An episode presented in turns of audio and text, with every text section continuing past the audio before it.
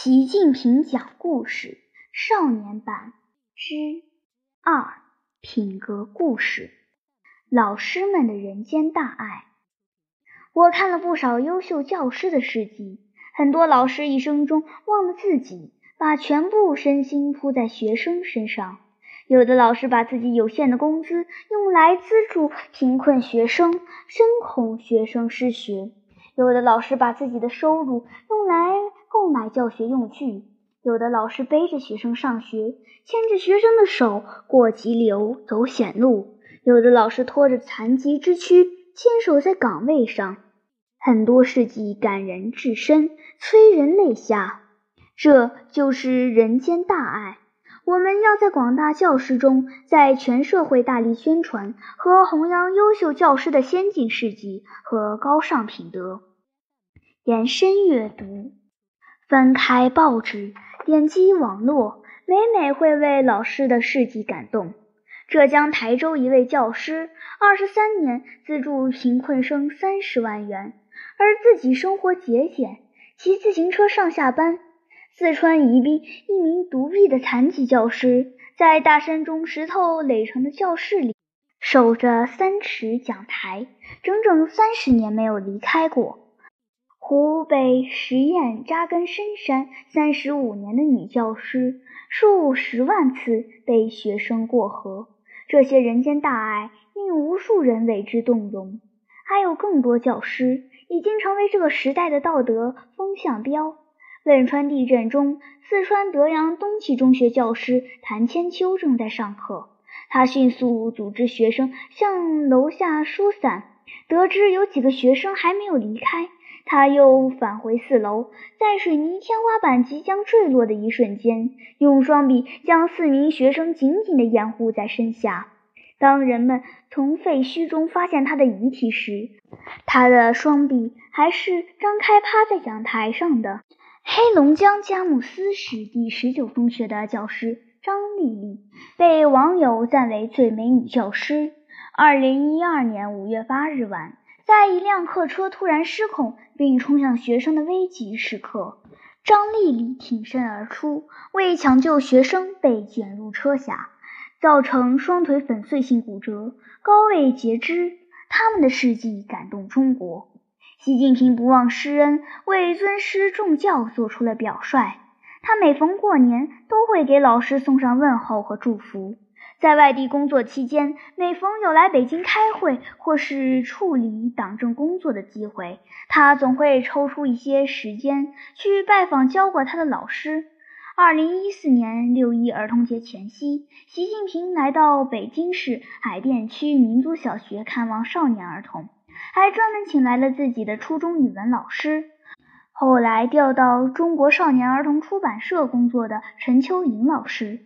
他笑着对陈老师说：“我还记得读初中一年级时，您教我们的语文，把课文解释得非常好。”苏联教育家赞可夫说：“当教师必不可少的，甚至几乎是最主要的品质，就是热爱学生。”在教师节讲述教师的故事，习近平用感人肺腑的细节，勾起了每个人心中最。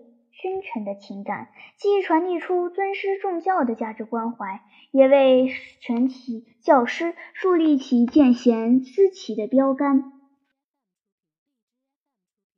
把泪交同成语，焦裕禄同志生活简朴，勤俭办事，总是吃苦在前，享受在后。他的衣帽鞋袜都是拆洗多次。补了又补，缝了又缝。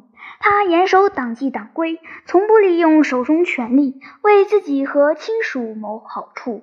他亲自起草干部时不准，对干部廉洁自律作出具体规定。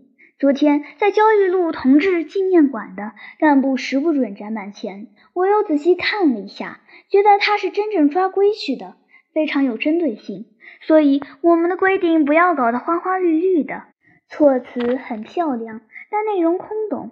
干部时不准，除了规定一律不准送戏票外，还规定十海以前戏票都不能光卖给机关，就是说好票要留一些给群众。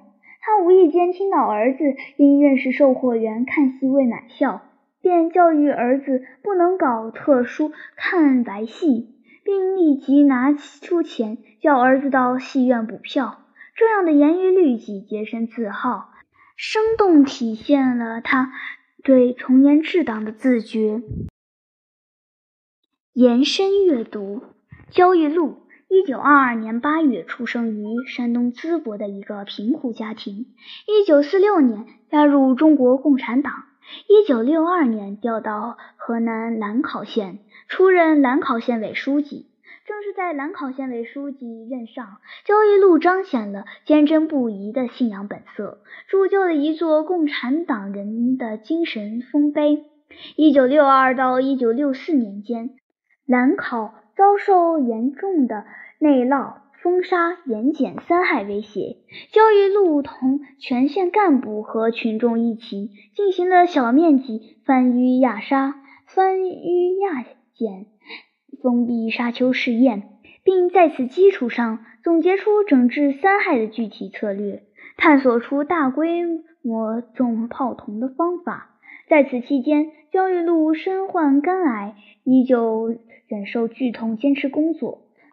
通过艰苦卓绝的努力，使得兰考的除三害工作取得明显成效。焦裕禄带领群众为了防风固沙，栽种的炮筒树。在今天已经成了兰考的一个特色产业。截至二零一四年，兰考炮筒产业年产值已达六十多亿元。兰考炮筒从防沙树变成了群众的摇钱树。焦裕禄在兰考时间虽短，但是留下的亲民爱民、艰苦奋斗、科学求实、迎难而上、无私奉献的焦裕禄精神，具有永恒的价值。习近平多次讲述焦裕禄的故事，多次动情回忆四十多年前学习焦裕禄的情景。一九六六年二月七日，《人民日报》刊登了穆青等同志的长篇通讯：“县委书记的榜样，焦裕禄。”我当时上初中一年级，政治课老师在念这篇通讯的过程中，多次泣不成声。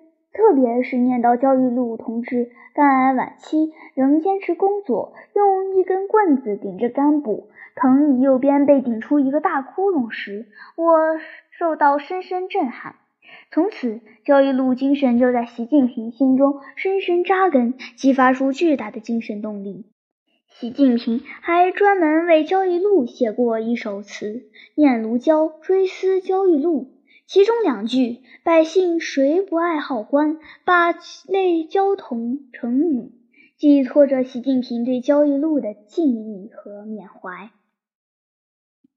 信仰的力量。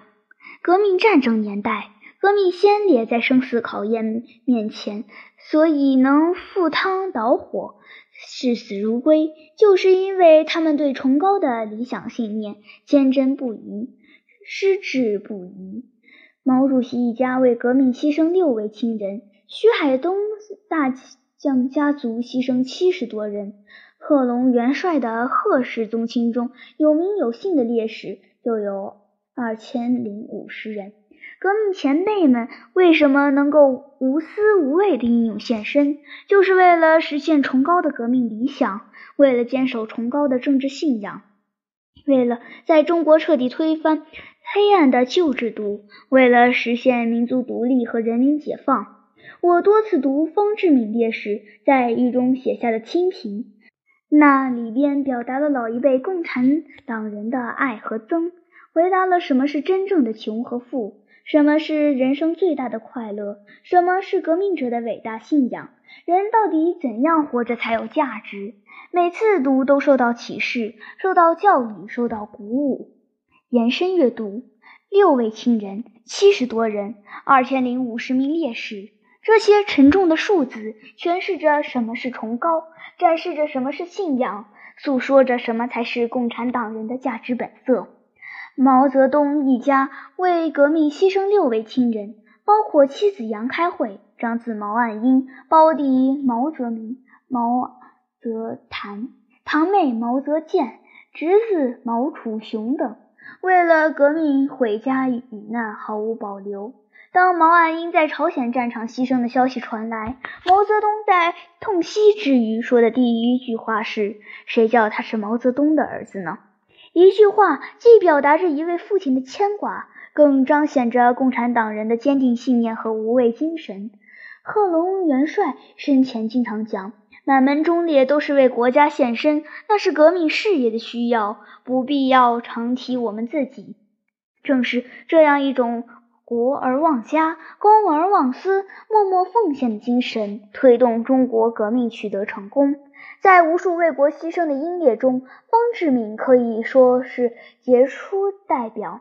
他在战场被捕时，国民党士兵竟然无法理解，这个国民党通缉的要犯，共产党的高官身上竟然搜不出一个铜板。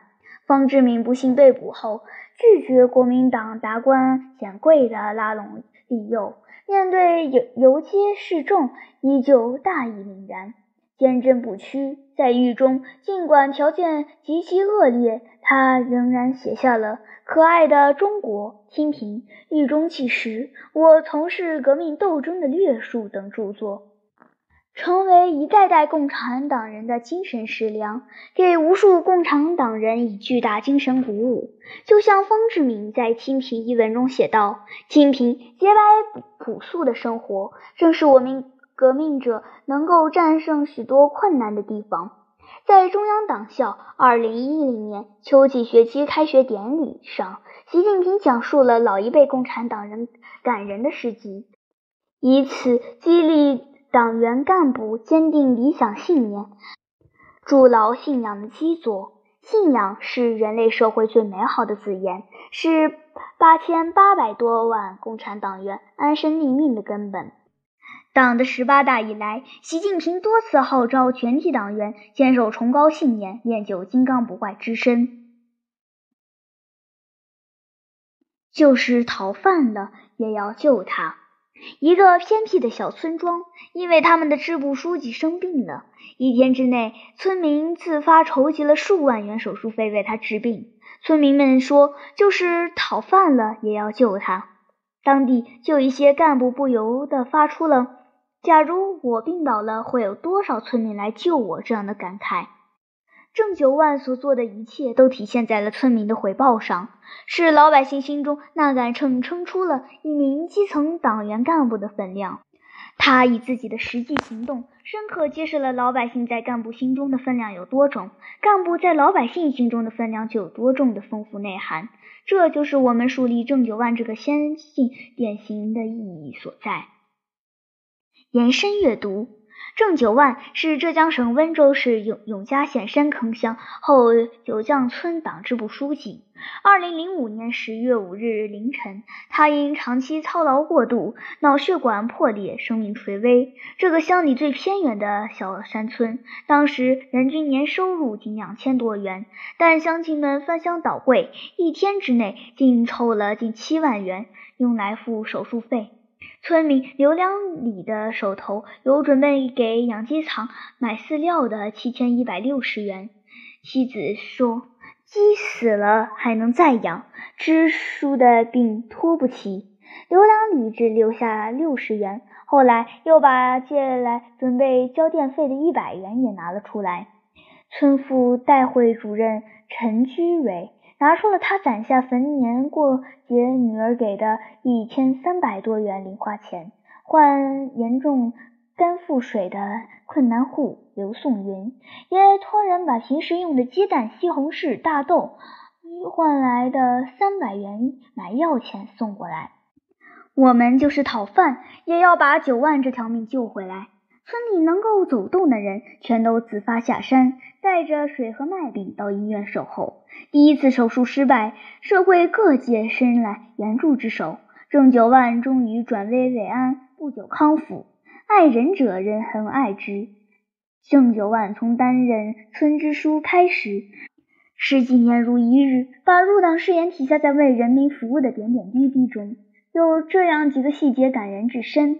村民陈居蕊老伴得了骨质增生，急需钱治病。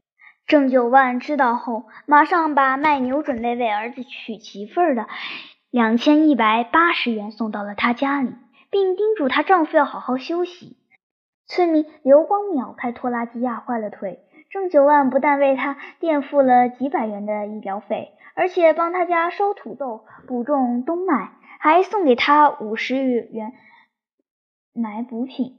要知道，郑九万的经济条件并不算富裕，对村民的付出可以说是倾其所有。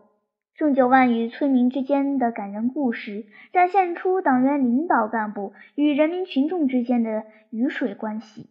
习近平讲这个故事，重在强调，身为党员领导干部，要始终把人民放在心中最高的位置。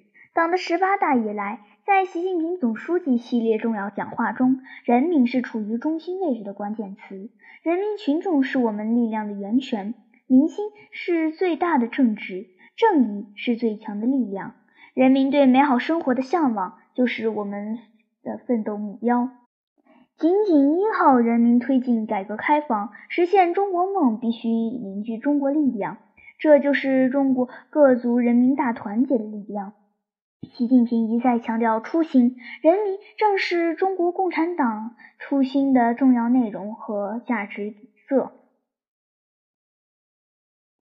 贫困马克思写就《资本论》。纵观人类历史，凡有成就者，必有高风亮节。马克思就是在他一生中最贫困潦倒的时期写成《资本论》的。他在1852年2月给恩格斯的一封信中写道：“一个星期以来，我已达到非常痛快的地步，因为外衣进了当铺，我不能再出门；因为不让赊账。”我不能再吃肉。即使这样，马克思也没有屈服，没有停止工作，不畏艰险困苦，只为主义真。这就是无产阶级的革命家气节。延伸阅读，马克思这位共产党人的精神导师，用一生的奋斗写就“气节”二字。在伦敦写《资本论》时，马克思正处于人生最困难的时期。由于缺少固定经济来源，加上资产阶级政府的迫害，饥饿和生存问题困扰着马克思一家。饥饿既成威胁，疾病互相侵扰。马克思写信向恩格斯倾诉：“我妻子病了，小燕妮病了，林恒患一种神经热。医生，我过去不能请，现在也不能，因为我没有买药的钱。”八至十天以来，家里吃的是面包和土豆。今天是否能够弄到这些还成问题。他的六个孩子中的三个就是在这样的贫困中夭折的。他甚至连给孩子买副小棺材的钱都没有。要知道，马克思出身富裕家庭，二十三岁拿到博士学位，二十五岁娶了一位贵族小姐。他本人还是《莱茵报》主编，他本应成为马克思爵士、马克思部长、马克思行长、马克思教授，但他却抛弃了这一切，选择了最能为人类福利而劳动的职业，为工作和革命颠沛流离四十年，一贫如洗，儿女夭伤，直到1883年3月，在办公桌前永远的睡去。马克思用行动体现了无产阶级革命家的气节。习近平讲述马克思写《资本论》的故事，以此重申这样一个道理：高尚的气节是每一个成大业者应有的品质。无论面对怎样的艰难险阻，只要坚定信念、坚守气节，就一定能战胜困难，取得成功。